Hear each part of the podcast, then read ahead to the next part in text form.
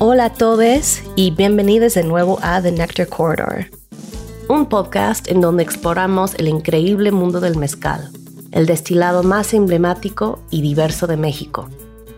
Soy su anfitriona Nikki Nakazawa.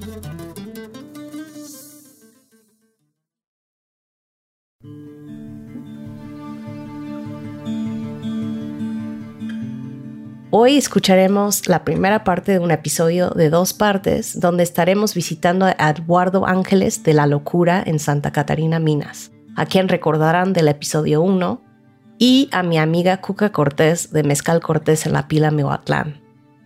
Durante el programa de hoy hablaremos sobre las diversas especies de agave que se encuentran en sus comunidades, cómo y dónde crecen, y cuándo están listas para la cosecha. Y luego veremos cómo se cocinan los corazones de agave, también conocidos como piñas. En la segunda parte continuaremos nuestros recorridos con Lalo y Cuca y nos adentraremos en la fermentación y los diferentes procesos de destilación que utilizan en sus respectivas regiones productivas. Entonces, sin más preámbulos, conozcamos a Lalo en su vivero de agave en su palenque en Santa Catarina, Minas. Los Pues a ver si me puedes... Bueno, estamos aquí en el vivero de la locura. Y, y sí, platícame un poco como de, de cuál es el ciclo de vida de, del maguey. Sí, pues dentro de lo que tenemos, ya de las, de las plantas adultas que tenemos, tenemos este, una parte de esas plantas las dejamos específicamente en esta área. Las dejamos como plantas madres, donde después de que llegan a su etapa final de, de madurez, producen flores, frutos y semillas. Entonces hacemos una colecta de esas semillas, de esos frutos, y los pasamos a un proceso de germinación. Si ves aquí ya, se humedeció ahí la tierra porque ya se colocaron algunas semillas.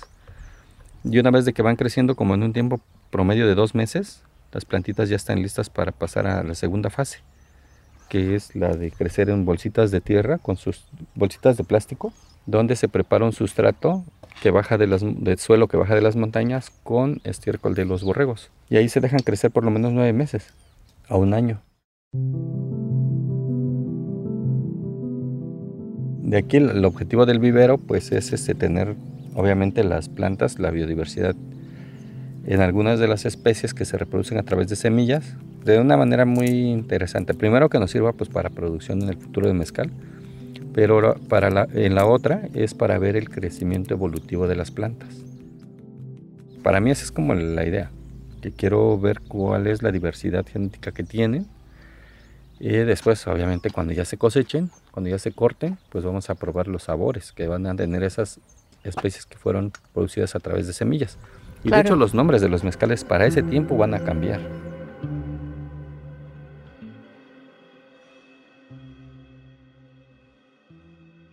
Hemos visto que en algunas especies que tienen esta tendencia de reproducirse a través de semillas eh, son más resistentes a, mortandad por plagas que más que los clones.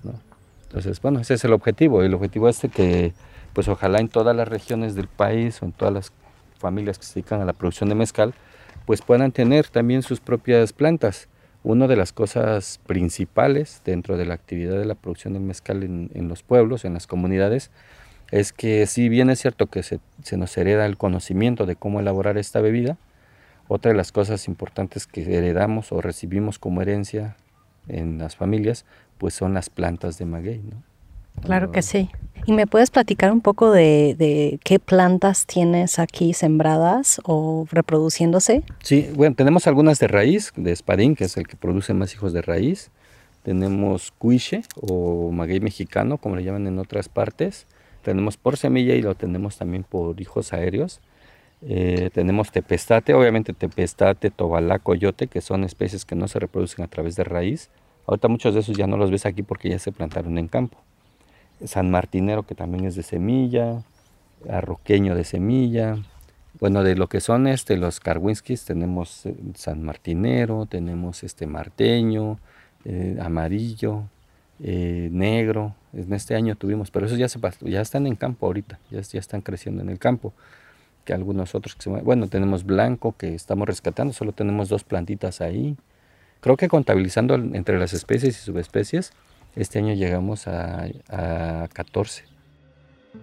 Bastantes.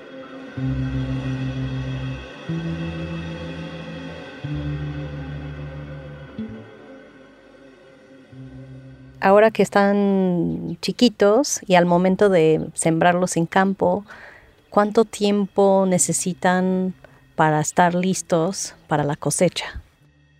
Pueden tardar las más rápidas, aquí estamos a 1600 metros sobre el nivel del mar, lo más rápido que hemos llegado a cosechar son 10 años y lo más lento es 30 años, ¿no? Dependiendo esto de las especies. ¿Y cuándo sabes que un maguey esté listo para cosecharse? Esa, esa pregunta es muy interesante, ya que el, en el tema del mezcal, el mezcal tradicional, eh, está limitado a utilizar solamente magueyes maduros. No se utilizan magueyes por edad, ¿no? O sea, en, en la industria se cosechan por edad, por tiempo de plantado. En la producción tradicional se buscan que estén maduros. Entonces, los magueyes en la parte del centro, las plantas de maguey en, en la parte central, tienen células que producen hojas y tienen cierta cantidad de células, ¿no? Que va a llegar a producir, no sé, 50, 100 o 10 o el número de hojas o pencas, como le llamamos, y que hay un momento a través del paso de la vida de la planta que se van terminando ese número de hojas, ese número de células. Toda la energía o todos los nutrientes que la planta como todo ser vivo, en su proceso de, desarrollo natural, que es nacer, crecer, reproducirse y morir, llegan a esa última fase que ya es la reproducción, porque sigue la muerte. Entonces, en ese fenómeno de, de, crecimiento, el número de hojas va a representar la cantidad de fuente de energía que la planta va a tener para llegar a su última fase, que es la reproducción. Y para eso, en lugar de hojas, aparece al centro una especie de árbol que nosotros le llamamos quiote. Toda la energía, todo el agua, todos los nutrientes de las hojas se van concentrando en la parte central, en el tallo de la planta y hace que crezca un árbol al centro. Primero sale en la forma como de una vela y después con el paso de los días llega a tener ramificaciones, algunos más pronunciadas, otros menos y en esas ramas o bracitos aparecen flores, frutos y semillas dentro de los frutos. En algunos casos, en algunas este, especies, las flores son abortadas porque la planta va a sentir que le falta la cantidad de reservas necesarias para producir todas las semillas y una de las flores la sacrifica. Como resultado, en esas yemas o en esas partes donde se desprenden las flores aparecen nuevas este, plantitas de maguey como un proceso natural, ¿no? La información de la planta es propagarse y manda células para que aparezca una nueva plantita que con el paso de los días se desprende. Poco a poco, como a los humanos nos salen dientes, a ellos les salen yemas radiculares. Entonces ya viene una raicita y después se plantan igual en campo. Yo en mi técnica no espero a que llegue la época más seca porque esos sabores no me gustan. Yo prefiero cortar los capones antes de que inicie la temporada más seca, cuando tienen más azúcar. Ya, ¿y cuáles son los sabores que em, asocias con el capón? Pues como piel, tiene como el olor a la piel de los humanos, a frutos secos. Tiene una parte al final que te deja como cuando masticas cosas que tienen fibra, ¿no? Y la nota dulce que es muy brillante, ¿no? el, dulzor está al frente, en medio y atrás de la lengua, ¿no? ese dulce es muy, muy marcado. Entonces, después de que determines qué magueyes vas a cortar y que estén en su punto de madurez, ¿qué sucede? El primer paso para ya entrar al proceso de elaboración de mezcal es el corte. Es cortar, se llama cortar. Mm, muchas marcas han copiado el nombre que usan la, la industria del tequila que es La entonces, jimar no existe en la cultura del mezcal, existe corte. Entonces, lo primero es cortar. ¿Con qué se cortan? Con machetes, hachas, barretas. Con herramientas que tengan filo, cortas el maguey y lo pelas, ¿no? Ya una vez la planta de maguey sin las hojas o pencas, ya lo que es el centro le llamamos piñas. Es el nombre común que le damos en todos lados, ¿no? No, pues ya están las piñas, sí. Ya significa que ya no tienen hojas ya no tienen pencas, ya están limpias, ya están listas para llevarse al palenque o para la elaboración del mezcal.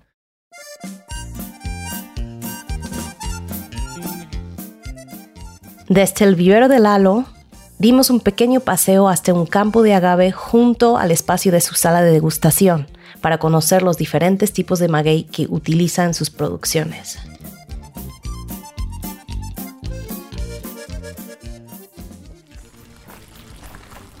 Oye, Lalo, y estoy observando aquí que hay como una telaraña entre las pencas del maguey. ¿Para qué sirve o como qué uso tienen este, las arañas en este ecosistema? Eso significa que aquí no ha tenido pesticidas, que no ha tenido químicos para control de plagas. Todas las plagas pues llegan, se atoran ahí y pues son comidas por las arañas. Las arañas entonces en realidad lo que están haciendo es poner una trampa para comerse los insectos que lleguen ahí y a la vez pues nos ayudan a proteger las, las plantas, ya que la mayoría de las plagas llegan por esta parte, por la parte de arriba. Hace un rato también vimos unos pajaritos que, eh, que, también son insectívoros, porque la mayoría de las plagas más fuertes o las que causan mayor daño en el, en el maguey, pues son insectos mm. o escarabajos. Entonces, en el caso del, de ese pájaro le decimos shashi, y ese es súper bueno porque se mete hasta los lugares más recónditos, camina entre la base, aunque tenga espinas y pinchan. Esos no sé cómo le hacen que pueden andar ahí y te limpian muy bien los magueyes. Bueno, el siguiente maguey es un espadín capón. Hablamos hace un rato de cuando se castran, que no nos gustan para dejarlos para planta madre. Aunque este maguey espadín no es un maguey endémico de Oaxaca y que fue desarrollado a través de, de un genetista de origen chino eh, este es introducido a Oaxaca a finales de los 70, es adoptado por la mayoría de la gente. Son las plantas que tienen mayor cantidad de azúcar y para la elaboración de un litro de este mezcal se necesitan solamente 15 kilos, llegan a pesar en promedio como 45 kilos eh, en este estado así de agricultura natural y este, tardan en crecer y cosecharse en promedio como 12 años. De hecho, este, este, este, si, este lo vamos a cortar yo creo que mañana o pasado, ya se va a ir al horno. Ok, perfecto. ¿Y este grande que está enfrente de nosotros, cómo este se llama? Le decimos en Minas, tiene muchos nombres, ¿no? Dependiendo de la región. Pero estos magueyes aquí en Minas le llamamos maguey largo. Bueno, le llaman también tobasiche, le llamamos tobasiche, cirial, picuish, cuish, tiene varios nombres comunes. Esta es una subespecie que aquí le llaman marteño, tobasiche marteño. Ahorita tengo, la producción de este año fue de 22 litros y ahí tengo un poquito de, este. Yo creo que en otros dos años más ya va a estar listo para producir flores. Eh, yo creo que lo vamos a dejar como planta madre, tiene buena conformación y estos magueyes tardan como 18 años en promedio en crecer y llegar a su estado final de madurez. ¿Y con qué otros árboles o especies se encuentran? Digamos que como de especies mm, eh, de mayor volumen, sí, encinos. Son encinares. Casi no hay pinos en esta zona, en esta zona, pero en otras zonas donde también vive, porque este maguey vive en, diferentes comunidades. Este es un cuiche amarillo, mira que ahorita te decía cuiche amarillo, es este. Y ese de ahí es cuiche verde, este. Y el que les mostré ahí era un cuiche blanco. Y bueno, pasamos al horno entonces. Y el horno, pues es, esto es algo interesante. En Santa Catarina Minas los hornos siguen, son circulares, cónicos, de tierra, ¿no? Aquí no, no hemos puesto revestimientos de piedra ni nada, así han sido siempre los hornos.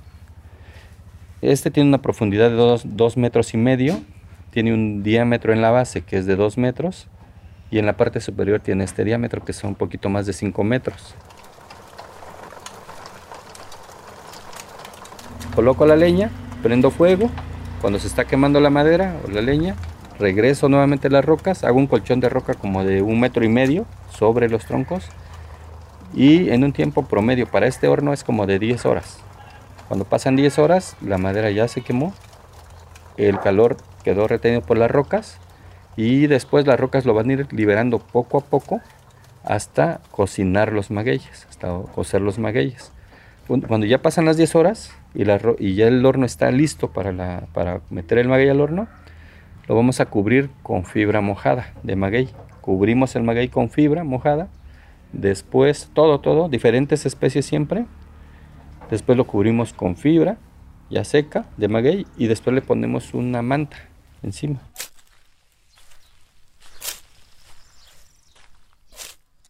Después le colocamos tierra, toda esta tierra que ves al contorno, hacemos con palas, formamos una especie de volcán y al final solo agregamos como 40 litros de agua para liberar el humo que queda atrapado dentro del, del horno en el proceso de estarlo colocando, para evitar que ese humo nos contamine los magueyes. Ponemos una cruz, tapamos y a los cinco días quitamos la cruz, quitamos la tierra, quitamos la fibra, quitamos la manta y el maguey ya cocido lo traemos a esta otra área. Esta parte es muy importante ya que de acuerdo al origen antropológico de la palabra mezcal, la palabra mezcal significa maguey cocido en ese sistema de hornos. Y en este lugar tenemos que esperar de mínimo ocho días hasta dos meses para que el maguey esté listo y pasar a la siguiente fase que es el machacado para después a la fermentación. Una de las cosas que hacíamos era, o que se hacía en todo, bueno, eso sí hay antecedentes, que se hacía casi en todo el país, que la gente horneaba el maguey para, para comerlo. Este es un tepestate, obviamente pues este no tiene mucho azúcar. Este es un tobasiche, mira. Ya que está aquí lo voy a utilizar.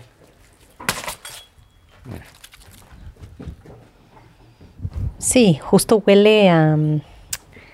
Huele más como maderosa. Y el tobasiche como también tiene una nota a cacao. Cacao. A cacao. Y a como a cacao y a cacahuate. ¿Quieres comerlo? Sí. Bueno, pues no te va a gustar, pero agarra un tantito. Es. Te pestate. A mí me gusta. Tiene menos azúcar. Entonces las personas lo cocían para comerlo. Sí. Según la historia del uso del maguey, pues se cree que como base alimentaria, pues representó en la época prehispánica o un alimento muy importante, casi al nivel del maíz, ¿no? En la cultura de la- del México prehispánico.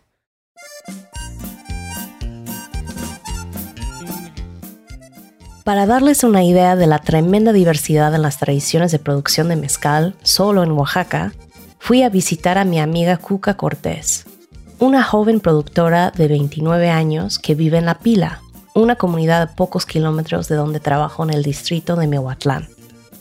Esta área está aproximadamente a una hora y media en auto hacia el sur de donde se encuentra la locura, a lo largo de la carretera 175, en el extremo más al sur de los valles centrales y a la base de la Sierra Madre del Sur.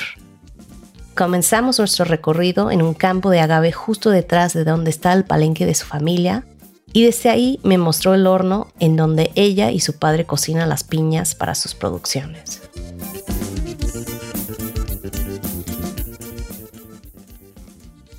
Mi nombre es Refugia Cortés, conocida como Cuca. Entonces vamos a hablar un poquito de los agaves, que es el maguey. ¿Aquí se trabaja todo el año o cuándo es eh, la temporada de producción eh, y los tiempos ideales para la maduración del maguey? Mira, pues trabajamos acá, eh, empezamos desde marzo. Ya paramos como en abril, julio. Esos ya son como tres meses, cuatro meses para trabajar. Porque nos, da, nos rinde más por lo mismo del, de la época que es caliente. Entonces trabajan mejor las, las pipas, nos da mejor rendimiento de mezcal. Tenemos un aproximado más de 400, 500 litros de nada más de espadín. Ya después de los demás, pues unos 200, 300 litros. Nos rinde muy bien. Esa temporada nos va muy bien.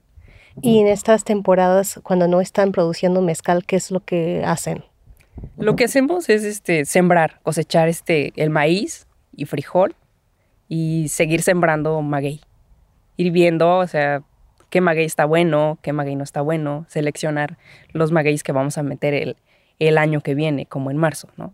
Ya vemos qué, qué tanto vamos a meter, ¿no? Para ver qué tanto de mezcal tenemos. Y cuando vas a preparar un horno, eh, ¿cuándo es el momento ideal para cosechar? ¿Me puedes explicar un poco cómo trabajan con los ciclos lunares y, y los tiempos de cosecha?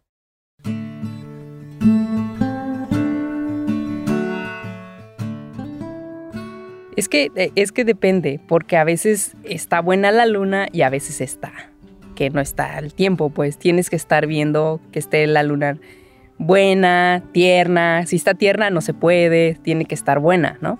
Entonces, este, ahí depende mucho. Ya mi papá me va explicando todo ese proceso. Entonces, pero desde marzo iniciamos, pues ya está la luna buena. En ese, en ese tiempo ya empezamos a tirar el maguey, a ver cuál se va a meter al horno, a preparar el horno.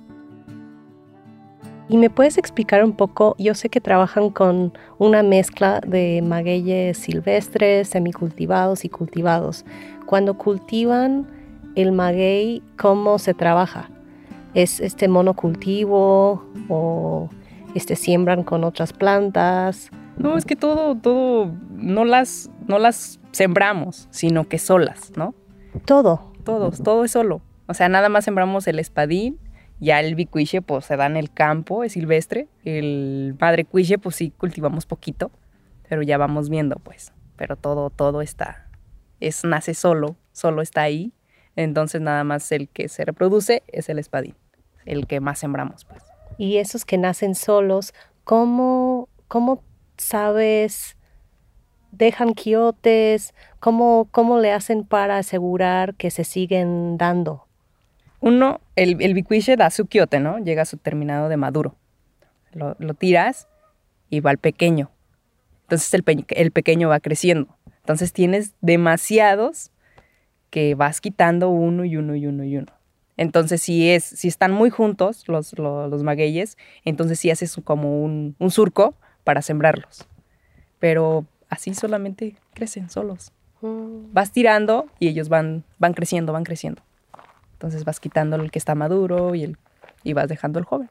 Y por ejemplo, con, con, los tipos de maguey que no reproducen a través de sus, eh, que no dan hijuelo, ¿cómo aseguras que tienen, no sé, un futuro? O sea, dejas quiotes, dejas semilla, vas este, dispersando semillas de repente en el campo. ¿Cómo es este como entendimiento de, de la, no sé, de, de, mantener el ecosistema? Mira, pues es que ahorita el tobasiche sí vamos a guardar semilla, porque el tobasiche no lo hay, ¿no? Entonces vamos a guardar semilla, lo vamos a hacer como macetitas para que nos dé un poquito más. El bicuiche, pues ese no se va perdiendo, porque ese se va reproduciendo más y más y más, ¿no? Entonces sí, sí guardamos semilla de, del verde, del tobasiche, del tobalá, y del, de a veces del pulquero, porque el, sí da el pulquero hijuelos, pero no da tanto, ¿no? Uh -huh. Entonces sí vamos guardando poquito semilla de cada uno para producir más y que haya y que no se acabe. Pero ya cada, eh, eh, las semillas nacen, pero ya son diferentes, ya no es el mismo agave, o sea, va cambiando. O sea, no puedes decir, es que es el mismo. ¿Y eso a qué se debe? Cambia por la semilla por el clima o por la tierra donde lo vas a sembrar o cómo o dónde lo vas a poner, porque cambia mucho la tierra colorada, la tierra negra, tierra blanca, o sea, depende en dónde lo vas a meter, en dónde le guste mm. también. ¿Y qué tantos tipos de tierra ocupan aquí? Aquí nada más hay eh, dos, tierra negra y tierra colorada. ¿Y qué da mejor? La tierra negra. ¿Por qué? Porque tiene más más proteína el, el, el suelo de la tierra negra. Que la, la, tierra negra, bueno, la piña no, da la, no la va a dar muy grande, la va a dar muy pequeña. Entonces, pero esa me va a dar un porcentaje más que la tierra colorada. La tierra colorada pues me va a dar una piña muy grande, pero no me va a dar el por ciento de mezcal que yo quiero. Mm. Entonces depende mucho de la, de la tierra también, ¿no? Sí me va a dar una cantidad cada uno, ¿no? Sí son buenas las dos, porque en la otra crece y en la otra no crece. Entonces sí, sí cambia. ¿Y prefieres el sabor que te da el maguey sembrado en tierra negra? Pues es que prefiero los dos. los dos están buenos. Está bien. Es una buena respuesta, no hay que escoger. No hay que escoger de este y del otro, no, los dos están buenos. La hay verdad. que abrazar la diversidad. Sí, hay que quedarse con todo. Lo que nos da la tierra, pues, está rico, ¿no? Estoy de los a los agaves que nos dé, pero hay que seguir produciendo y hay que seguir cuidando, ¿no? Para que no se nos acabe el mezcal. Eso. Pues, ¿por qué no seguimos al horno? Vamos. Sí. Entonces, explícame este proceso. cómo se hace eh, eh, el horno, la cocinada de los magueyes aquí en la Silvestres. pila. Pues mira, para empezar, pues se tiene que limpiar, ¿no? Sacamos todo lo que es la piedra, seleccionamos la piedra que ya no sirve, la sacamos y después ya metemos que es higo, metemos diferentes, este, leña de campo, tiene que ser de campo, como seis árboles, ¿no? Entonces los metemos adentro, después escogemos la piedra que le vamos a poner.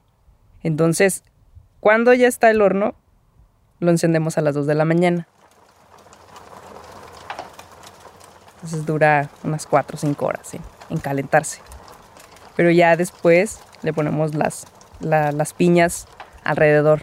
Vamos colocando las piñas para que tomen su, su calor ahí adentro.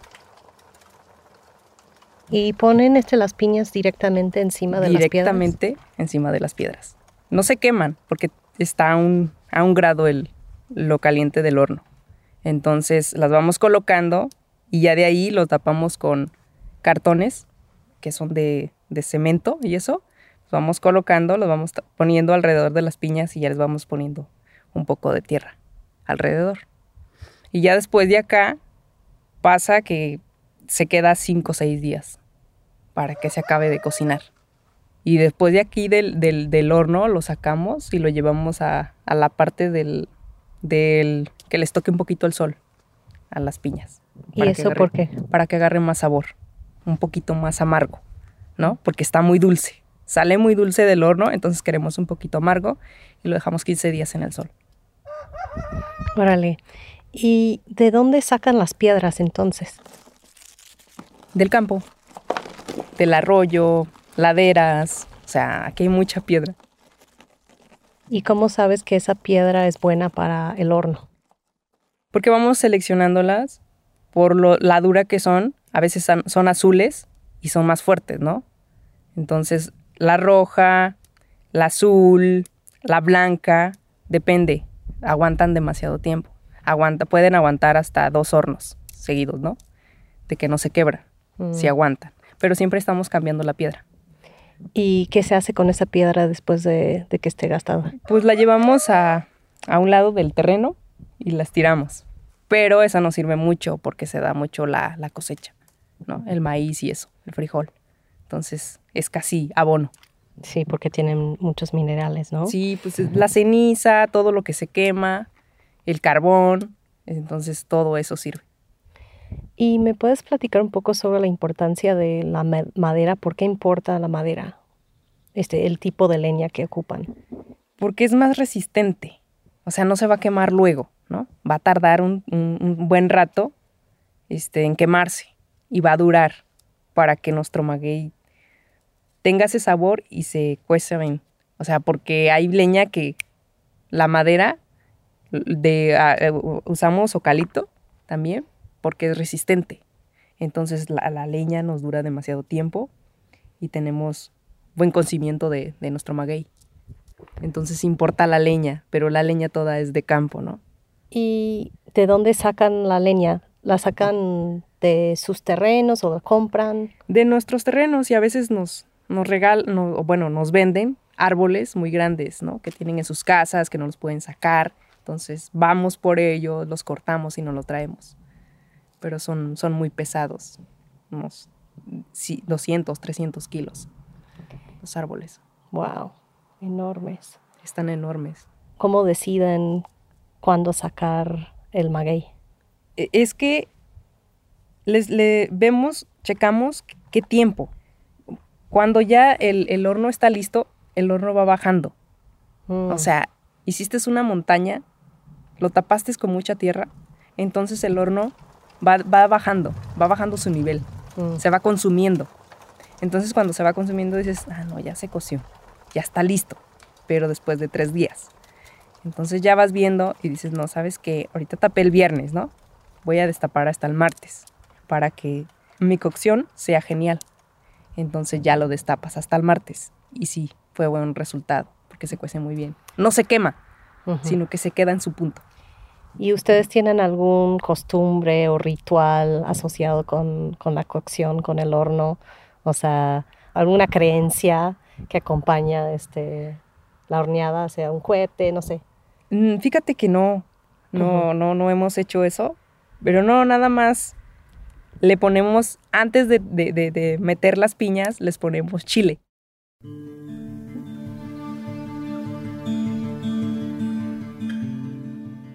¿Y eso? Es que eh, hay personas que están, no sé, como digamos chiples o algo así, ¿no? Entonces como que dicen, no, es que va a salir crudo si no le ponemos los chiles, para que se vaya esa mala energía, ¿no? le ponemos chile. Y al último va una crucecita. Entonces ya la están bendiciendo Dios, ¿no? Que todo salga bien. Eh, la última, cuando pones la cruz, bueno, hay una persona que dio un poco de maguey a medias, ¿no? Entonces esa persona se sube arriba del, del horno y pone su cruz para que, el- que le rinda un poquito más. Bueno, pasamos a, a ver tu fermentación entonces. Entonces, este, después de 15 días...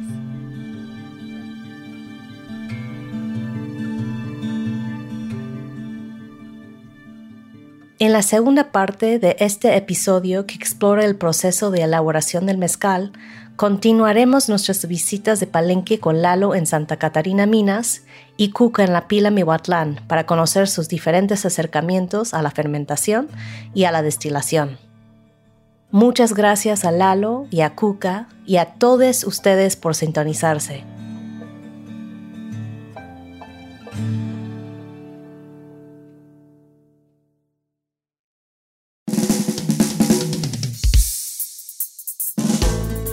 Saludos desde las tierras del maguey y hasta la próxima. The Nectar Corridor es parte de Whetstone Radio Collective.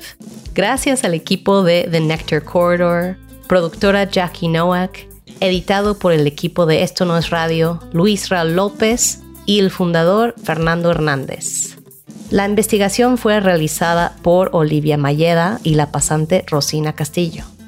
Muchas gracias a la banda de Las Norteñitas de Oro por acompañarnos con su música.